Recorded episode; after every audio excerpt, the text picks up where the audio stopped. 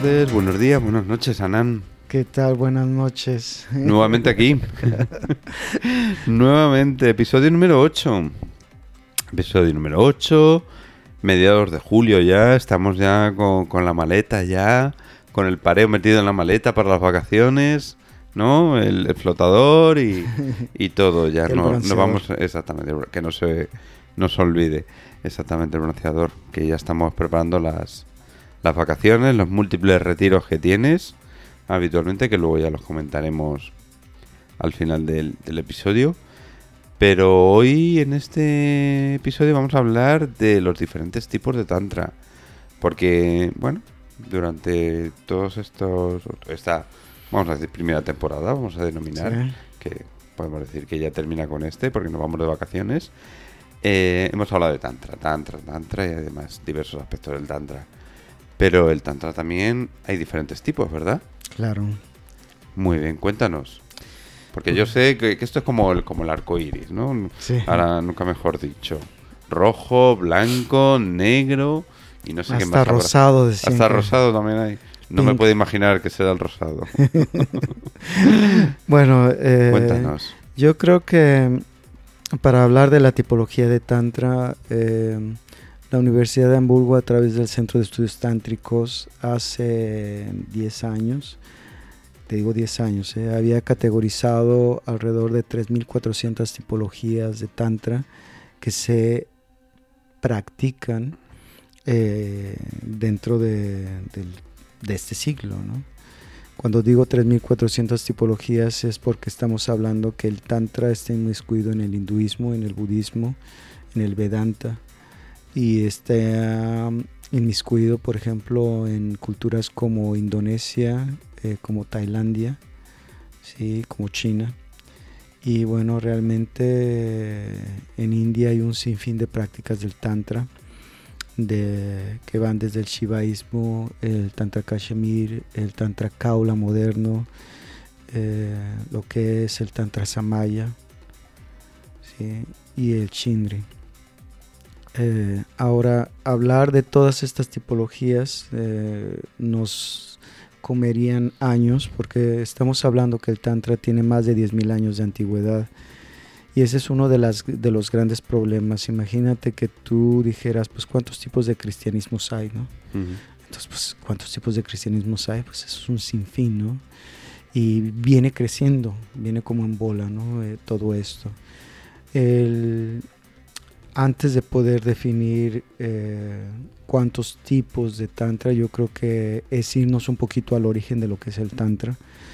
Eh, cuando se originó el tantra, el tantra nace mm, más allá de lo que es la parte de la India, en la parte de Sumeria.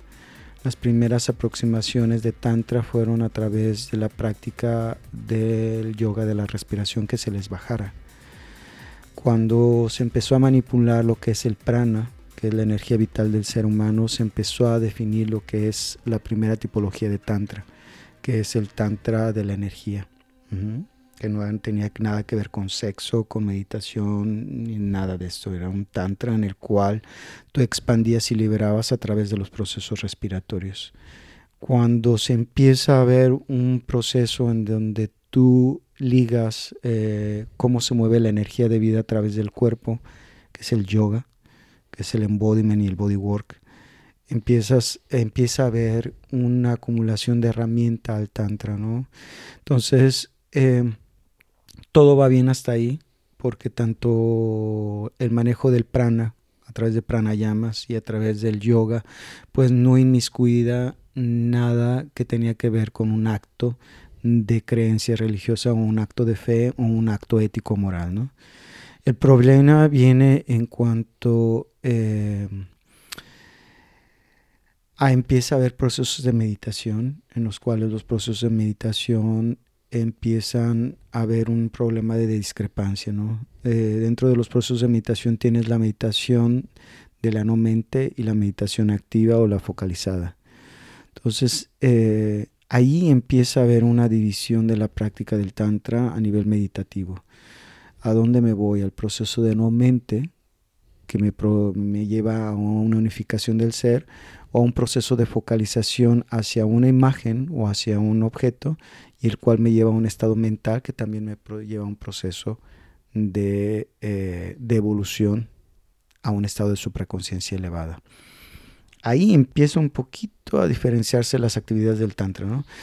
Eh, viene también el proceso de los ritualismos, en cuanto que eh, la, humanidad, y cuando empieza el ritual, empieza la, la, diáspora del Tantra. De la parte de Sumeria empieza a moverse hacia la India, y los primeros que empiezan a dar formato a la metodología del Tantra son los dravidianos. Y los dravidianos encajan eh, muy, muy, muy científicamente todo esto en donde hay respiración, yoga, meditación y el acto de repetir estos actos, que es el ritualismo.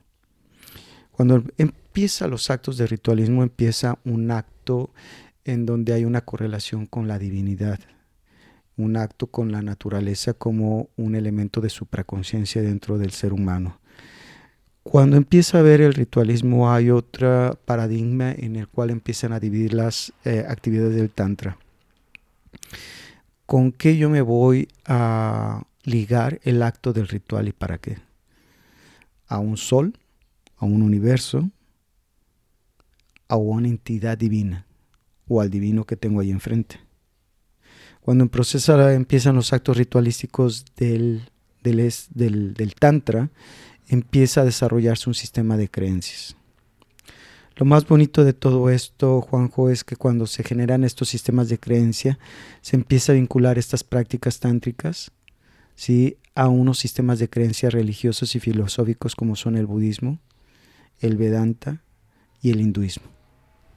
Entonces, cuando empieza una absorción de las prácticas filosóficas y religiosas del oriente, del tantra, la absorción de estas de prácticas tántricas es cuando empieza a haber una división ya grande de las escuelas del Tantra. En ese preciso momento, cuando el sistema de identidades religiosas y filosóficas del Tantra empieza a absorber las prácticas tántricas, imagínate que tú, digamos, por ejemplo, aquí en esta comunidad se practica fútbol. Entonces, eh, viene una escuela de fe digamos, una religión X, Y o Z, y ve que la práctica del fútbol viene muy bien a la práctica filosófica y a la práctica religiosa, porque hace que se eleve mucho más, más bonito y más rápido la práctica religiosa que tenemos. O sea, nos beneficia al fútbol. Entonces yo decido que la, yo como dirigente del fútbol, de esta práctica, decido eh, incorporar las prácticas del tantra al fútbol pues eso hizo el budismo, el hinduismo y el vedanta. Ahora, a partir de ese momento se empieza a subdividir en varias prácticas lo que es el tantra. Eh, y el tantra empieza a ver una división profunda en cuanto empieza a aparecer la actividad, una de las ah, disciplinas más grandes que tiene el tantra, que es la sexualidad sagrada. Dentro de los aspectos ritualísticos, la gente empezó a ver ¿sí? que cuando había una exploración al divino sagrado de otra persona, que la adoración eh, a las otras personas como una identidad divina, se empezó a manifestar lo que es la energía sexual. Ellos empezaron a ver que en un acto consciente, de, una, de un acto íntimo, si ellos incorporaban las demás disciplinas del Tantra, ellos vieron que la manifestación a la supraconciencia y la manifestación de transformación del ser era mucho más potente. Entonces, cuando se adhiere la circunstancia de la energía sexual y el acto sexual sagrado de unificación a otra persona dentro de los actos del Tantra. Cuando este, la sexualidad sagrada, se une a las, las otras cuatro disciplinas del Tantra, es cuando hay bien una segregación de las prácticas del Tantra. Aparte de la segregación que ya empezaba a ser manifiesta con los actos, con las escuelas de fe. Entonces tú vas a tener que en las prácticas del Tantra tienes estas cinco actividades, eh, respiración, yoga, meditación, ritualismo y sexualidad sagrada. Dentro de estas cinco disciplinas se generan tres tendencias a nivel primitivo, ¿sí? Que son la escuela Samaya, la Mishra y la Kaula. Las tres escuelas empiezan a dictaminar eh, ciertas divisiones en cuanto a cómo yo voy a acceder a la práctica de conocerme a mí mismo y a la experiencia de vida que me va a, que me va a dar estas cinco partes del Tantra. Entonces ahí es cuando se da un sismo, cuando se empieza a dividir en dos facciones. Las vamos a decir, estas tres escuelas reflejan dos eh, paradigmas del Tantra. Uno, que le vamos a llamar Tantra blanco, y el Tantra blanco manifiesta, ok, yo voy a utilizar estas cinco disciplinas ¿sí? del Tantra, pero la energía sexual no lo vaya a ver como una energía eh, en donde yo vaya a hacer un acto sexual. La energía sexual la voy a ver desde el punto de vista espiritual cuando yo hago sexo con mi pareja y cuando yo hago el amor a una divinidad. Y yo no voy a meterme en actos sexuales en una ceremonia con otras gentes. La sexualidad es, aparte. El, tantra blanco, ¿verdad? Tantra blanco, en donde el tantra blanco va a evolucionar y ahora es el tantra que dicen que es el del amor, sin que haya una vibración de baja densidad como es la energía sexual, ¿no? Y el tantra blanco dice, bueno, pues eh, cuando yo esté preparado espiritualmente, emocionalmente y eh, cuando yo esté completamente estable, yo voy a ir y analizar mis densidades, que son las partes de mi energía primitiva, que es la energía sexual. Cuando yo esté preparado, si es que lo estoy preparado. Si no tengo necesidad, no voy ni vigilo eso, porque no me importa. Mientras tanto que tiene el tantra rojo y el tantra rojo dice, bueno, ¿sabes qué? Pues antes de yo ir a la espiritualidad, yo tengo que resolver estas cosas que están aquí abajo, que son las necesidades primarias y las densidades de mi ser, antes de ir a la espiritualidad. Yo trabajo desde abajo para ir arriba. No voy a trabajar desde arriba para ir abajo. No sé si me comprendas un poquito la división ahí. Entonces, ambos tantras, tanto tantra blanco como tantra rojo, lo, mismo perseguimos eh, y lo mismo persiguen, que es el conocerte a ti mismo tener un proceso de transformación y tener un conocimiento de vida a través de una experiencia. Cada experiencia que te brinda el Tantra, independientemente de la metodología, pues eh, te va a llevar a un estado de conocimiento del ser tuyo eh, a nivel profundo. Ahora, eh, la vertiente es de desde dónde vas a hacer esa práctica. Desde la densidad a la espiritualidad o desde la espiritualidad a la densidad. Sí, son dos puntos, o sea, el objetivo es el mismo, pero son dos puntos diferentes a la hora de empezar, desde un lado o desde otro, podríamos decir, ¿no? Claro, entonces ahí se dan las dos grandes divisiones entre tantra blanco y tantra rojo, pero lo más profundo viene cuando ya entre estas divisiones tiene las tres tendencias, el kaula, que hay una unificación entre tantra blanco y tantra rojo, el Mishra, que dice, bueno, pues vamos a hacer eh, un poquito de Tantra rojo y todos los rituales externos hacia el interior. Y después tienes eh, el Samaya, que dice, no, a mí no me importa una combinación o no me importa, eh, yo lo que quiero es que sea completamente blanco. Estas tres escuelas son las que dan origen a todo lo que es la incorporación del Tantra a sistemas de creencias. Entonces tú vas a tener, por ejemplo, un tantra budista en el cual el budismo tántrico pues utiliza todo lo que es la tendencia del samaya, que es la, el tantra blanco. Ahora, eh, yo tengo un... Siempre me gusta hablar del que, bueno, pues tantra, el tantra blanco no es tan blanco como lo pintan. Porque si yo te dijera que tú eh, digamos que tú ves a un monje eh, haciendo un proceso de veneración a una tara, a una diosa. Y está enfrente la diosa ahí en un, en un tanca, en un póster. Y él está haciendo una meditación a una tara, vamos a poner la tara verde, ¿no? Y él está meditando con tara y está viendo los beneficios a través de un sistema que se llama yantra, que es el, la meditación a través de un arquetipo, de un símbolo geométrico o de una, de una entidad. Entonces está haciendo un proceso yántrico el, el ama ahí, el maestro, y lo ves con todas sus, sus cuestiones, y está haciendo un proceso pranayámico y está meditando con Tara, ¿no? Y tú le estás viendo que está poniendo una cara de placer tan más gozoso que dice, este, ¿qué está haciendo?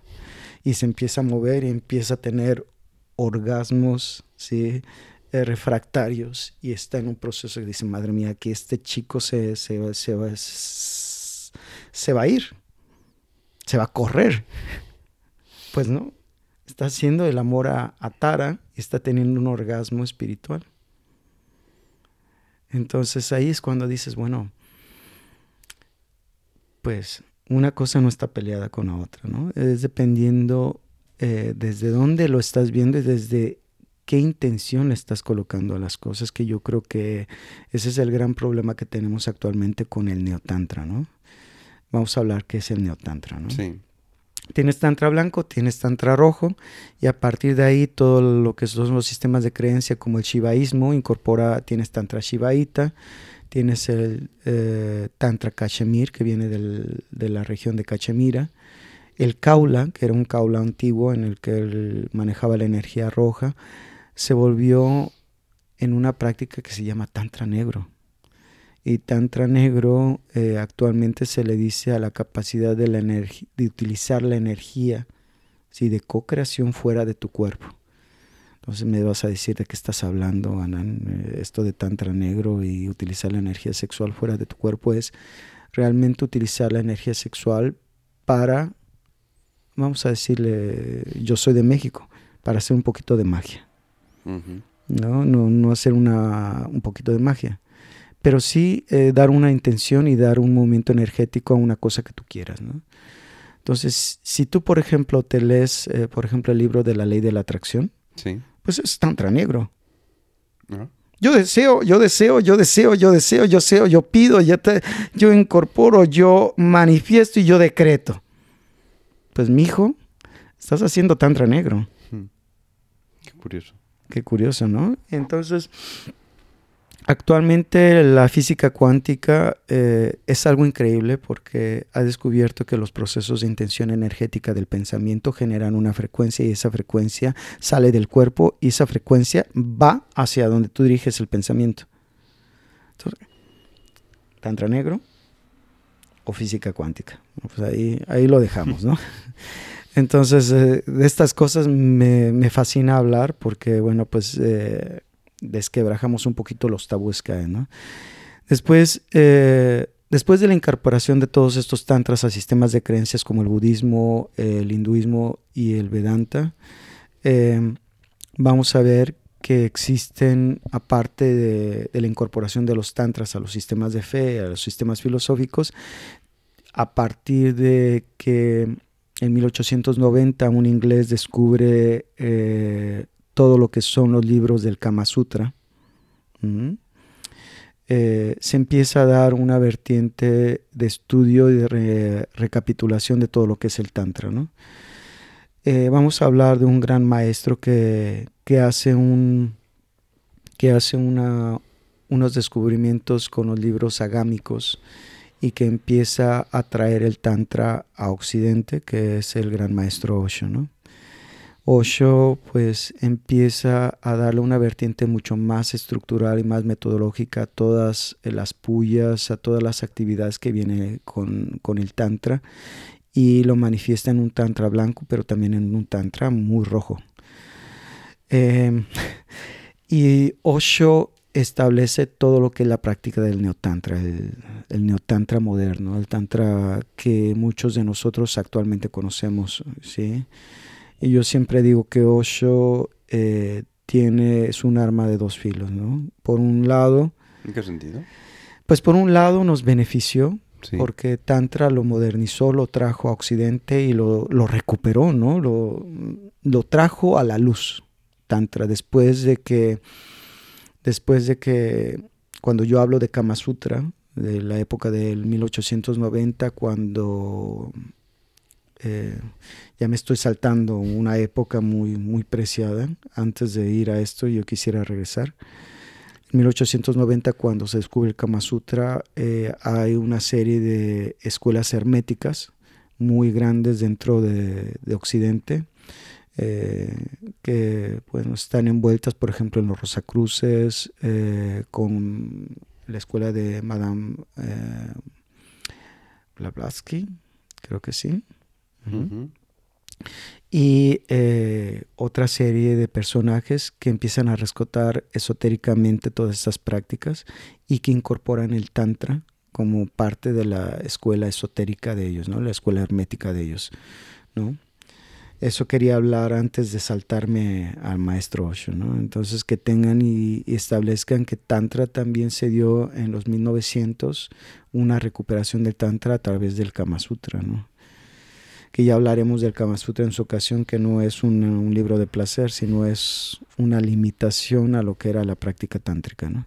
Ajá después Interesante. Eso es muy interesante. Para la próxima temporada, un, hablamos episodio para el Kama Sutra. Hablamos completamente del Kama Sutra, del Kama Sutra tibetano, el Kama Sutra perdido en China y otras cuestiones por ahí. Pero sigamos con... Con, el Neotantra. Con el Neotantra, Has dicho la parte positiva de Oso, de que nos trajo el Tantra, le dio un lavado de cara, nos lo actualizó, lo sacó a la luz. pero pues tenemos la parte humanística del Tantra, ¿no? ¿no? Todos somos seres humanos, ¿no? Y actualmente, por ejemplo, es lo que está habiendo, desgraciadamente o afortunadamente, porque hay que decirlo en ambas connotaciones, hay un abuso de la práctica neotántrica, tanto, bueno, por parte de Osho en su momento, en donde justificó muchas cosas a través del Tantra. No voy a ir a profundidad acerca de cuestiones de abusos, a cuestiones de, carácter, de abuso monetario y cosas de estas, porque fueron parte de la historia de, de, Osho, ¿no? Pero también ese es el gran problema que nos dejó, la herencia que nos dejó Osho, ¿no? La estigmatación, eh, el estigma de colocarle al Tantra una cuestión que, es y que no es, ¿no? Eh, Neotantra moderno, pues... Eh, hay un sinfín de prácticas que se están dando que, bueno, pues realmente, pues ha habido grandes problemas de abuso también, como se le dio con Osho. Eh, actualmente, por ejemplo, en Holanda, donde yo estoy viviendo, han metido a dos gentes al, a la cárcel por abuso de tantra, ¿no? Eh, hay por ahí alrededor de cuatro profesores de tantra que están perseguidos, ¿sí? A nivel de legal, con unas demandas de abuso. Y bueno, pues hay un sinfín de cosas que están pasando del, dentro del tantra moderno, ¿no?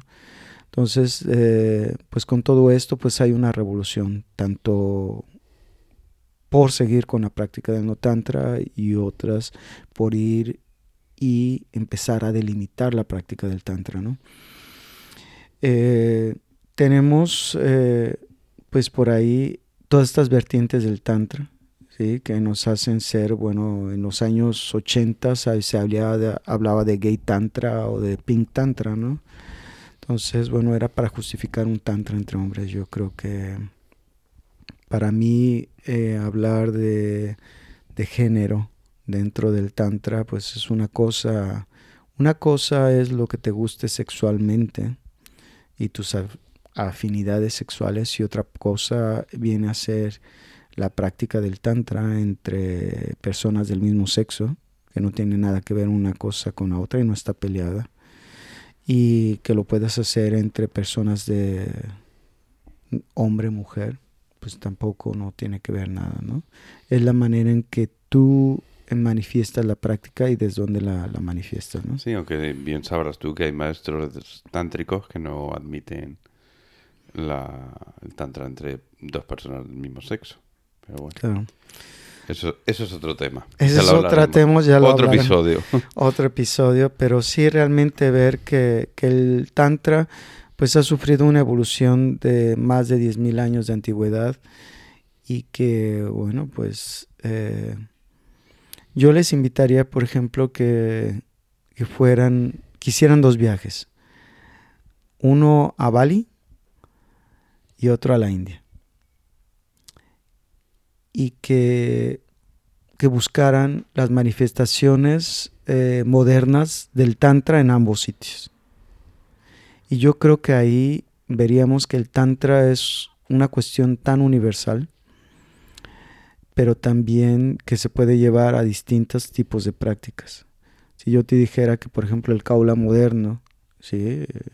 Eh, practica eh, como vudú y hechicería, pues me dijeras, bueno, pues ¿de qué hablas, Ana? Pues ahí está. Tantra Kaula moderno, en donde tú sacrificas una gallina al, al Agni, al fuego, para atraer algo.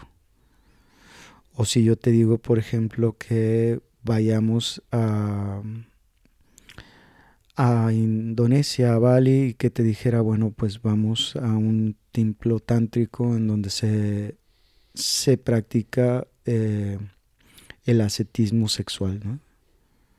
En donde no tienes, no puedes tener sexo y tiene que ser completamente ascético el proceso y toda tu vida es dedicada al tantra, ¿no? O cuestiones prácticas del tantra de, de, Bali, que eso es algo precioso, que tú tienes que escoger a una sacerdotisa dentro de tu familia y cada familia tiene que tener un templo en donde tienes que adorar a los elementales, ¿sí? Y que cuando se inicia el día y cuando fenece el día, tienes que dar gratitud y que una sacerdotisa de tu casa lo haga. Mm. Entonces, y que eso tiene que hacerse diario. Por lo que veo, también el, el, tantra es muy rico, muy diferente. Es bueno conocerlo para saber, bueno, pues si vas a seguir o te vas a meter en una escuela, saber qué, qué tipo de tantra se practica para no llevarte sorpresas. Claro. Vamos a decirlo. Pero que sí que es cierto que, que bueno, que se puede investigar y conocer en, qué, escuela o qué tipo de tantra te, conviene más en un determinado momento o te beneficia más. Yo creo que es muy fundamental antes de, que alguien vaya a, hacer una práctica del tantra es que, que tú estás buscando del tantra. Primero. Segundo, eh, ver quién está impartiendo tantra porque independientemente de lo que establezca en la, en la página web, lo que establezca en, las, en los objetivos de la página web o de la escuela en sí, es bien ver qué calidad tiene el profe que está impartiendo el tantra, ¿no? Eh, no sus credenciales, porque al final las credenciales, yo siempre he dicho, bueno, el tantra, unas vertientes del tantra antiguo del Kaula, es, dice, bueno, pues no hay maestros, ¿no? hay una persona que te facilita las herramientas, un tantrika, y ese tantrika te facilita las herramientas para descubrir el gran maestro que está dentro de ti. Y ese gran maestro tiene que dejar el ego para convertirse en tantrika y facilitar esas herramientas a otras personas. Entonces, eh, yo creo que lo más importante que, que vean, el conocimiento del tantra eh, puede ser isofacto, hay veces que da, que despierta toda tu naturaleza tántrica que no necesitas de estudiar y estudiar y tener eh, curso tras curso tras curso, porque hay gentes que la, naturaleza tántrica se despierta inmediatamente. Sí, yo conozco a gentes que son grandes maestros que no necesitaron ni siquiera de un curso. que solamente ver las herramientas que están ahí y realmente son grandes maestros que están ahí, ¿no? Y que tú como facilitador tienes que reconocer que la gran maestría de este señor está ahí y que aunque haya tenga un mes de haber conocido Tantra es un gran maestro, ¿no? Entonces, eh, lo más importante cuando tú vayas a buscar una escuela de Tantra, veas la calidad humana del maestro y desde dónde está compartiendo el, Tantra, ¿no? Y cómo él se comporta o cómo ella se comporta eh, a nivel de, enseñanza y de práctica del Tantra, ¿no?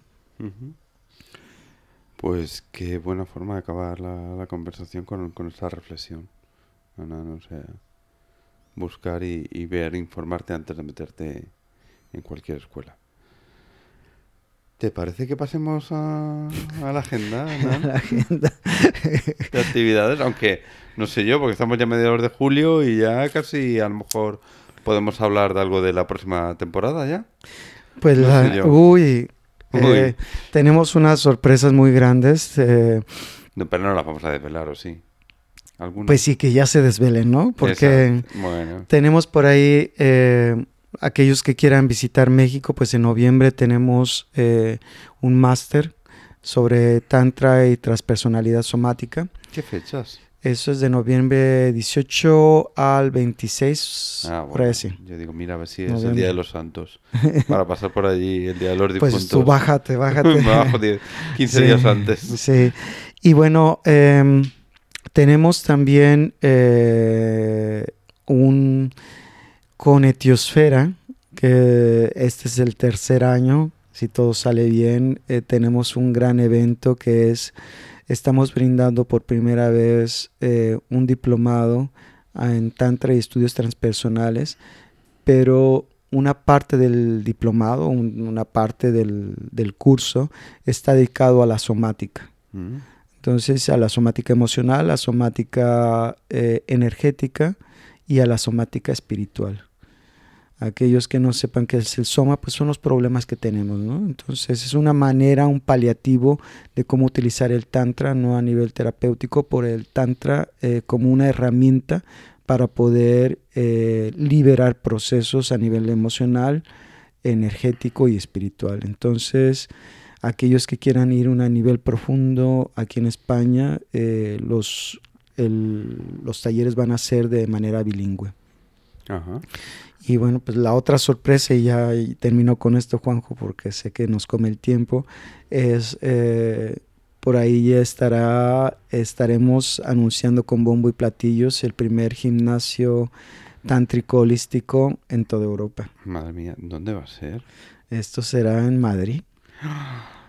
Qué bueno. En Madrid eh, va a ser la primera sede. eh, esperamos que vamos a tener una facultad de varios maestros con actividades sobre Tao, sobre Tantra, sobre chamanismo, Wow. eh, en los cuales tú vas a ir y vamos a tener actividades diarias y dedicadas eh, para todo el mundo y eh, de todas las edades, menores no, lamentablemente, eh, pero sí vamos a tener actividades para jóvenes, youngsters, de 18 a 24 años, en los cuales tú quieres probar tantra, pues vendrás. También tendremos actividades de yoga al natural, aquellos que se atrevan a hacer yoga al desnudo, tanto, eh, no estoy diciendo solamente para hombres, pero también para mujeres y mujeres y hombres, eh, no con el hecho de el- la libidinosidad, sino para que. Tú sepas cómo a nivel natural, sin ninguna restricción de la ropa, sientas como la energía de vida se, se puede manejar a través de posturas. Ujú. Pues yo creo que uno de los primeros episodios de la próxima temporada tendremos que hablar de, de ese gimnasio, ¿no? Pues sí. Para dar más información a la gente y bueno, y contar un poco más extensamente en qué consiste y, y qué va a ser ese proyecto.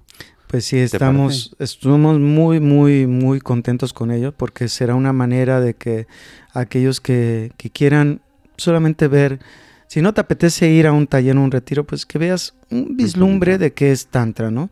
Y si no te apetece ver lo que hay de Tantra, eh, porque nos vamos a dar a la tarea de no solamente traer Tantra rojo, si no, pues estamos viendo Tantra Blanco, pues ver Tantra Blanco.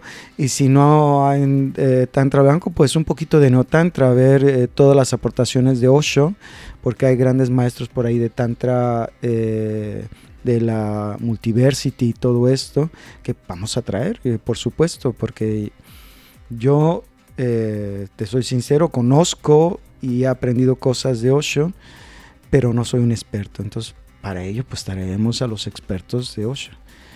Y por ahí traemos uh, cuestiones chamanísticas desde México. Madre, traeremos bueno, una, una buena bueno, profesora de chamanismo de allá. No, no, no, no. ¿Cómo promete todo eso? Así que, Anan, siempre me sorprendes, ¿eh? Pues, y el sorprendido soy yo, ¿no? Tienes esa facultad también, también. Bueno, pues para finalizar este episodio lo, lo habitual y bueno, pues cuéntanos dónde te podemos encontrar en las redes sociales, la página web, lo que tú estimes conveniente compartir. Sí, mira, pues en YouTube, que ahora tenemos estos videitos. Saludamos.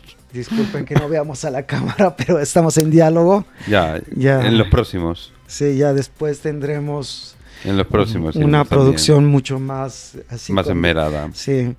Y bueno, pues en YouTube tenemos a través del canal de Anan Rudra, que ya espero que esté ya por ahí funcionando de manera como debe ser. Mm. Eh, tenemos también la página web www.trutantra.eu. Eh, aparte de la página web, pues en Facebook, Anan Rudra. Eh, tenemos tenemos un canal de podcast Nunca mencionamos el canal de podcast. ¿Cómo lo están oyendo? ¿Cómo es este? Sí, pero. Puede, ser que nos oigan, en, por eh, ejemplo, en, el, canal de YouTube. Pero no hemos mencionado. El, bueno, pondremos la liga ahí. Exactamente, pondremos ahí. Tantra, for You. Eh, en Instagram, en Tantra eh, for, como el dígito, 4 men. Tantra for men. Y en Linktree, aquellos que quieran ver todos los eventos que, que tenemos, pues ahí cuelgo todos los eventos en forma de listado y con iconos y todo eso así pueden ver. Y bueno, pues eh, aquellos que quieran suscribirse al newsletter eh, lo pueden saber hacer a través de mi correo electrónico tantrico.live.com y por supuesto ahora con todos estos videos y con webinars que vamos a estar colgando, pues ahí estará. ¿Cómo promete la próxima temporada, Nan? Eh, ¿Cómo promete? Sí, sí, sí. Pues nada, Nan, ya solo me queda despedirme darte las gracias, como siempre, por compartir tus conocimientos aquí con todos nosotros. Desearte unas buenas vacaciones tántricas, por supuesto, como siempre, con esos talleres y demás y tal. Y emplazarte para la próxima temporada con todas estas y más novedades que seguro que vendrán. Por supuesto, gracias.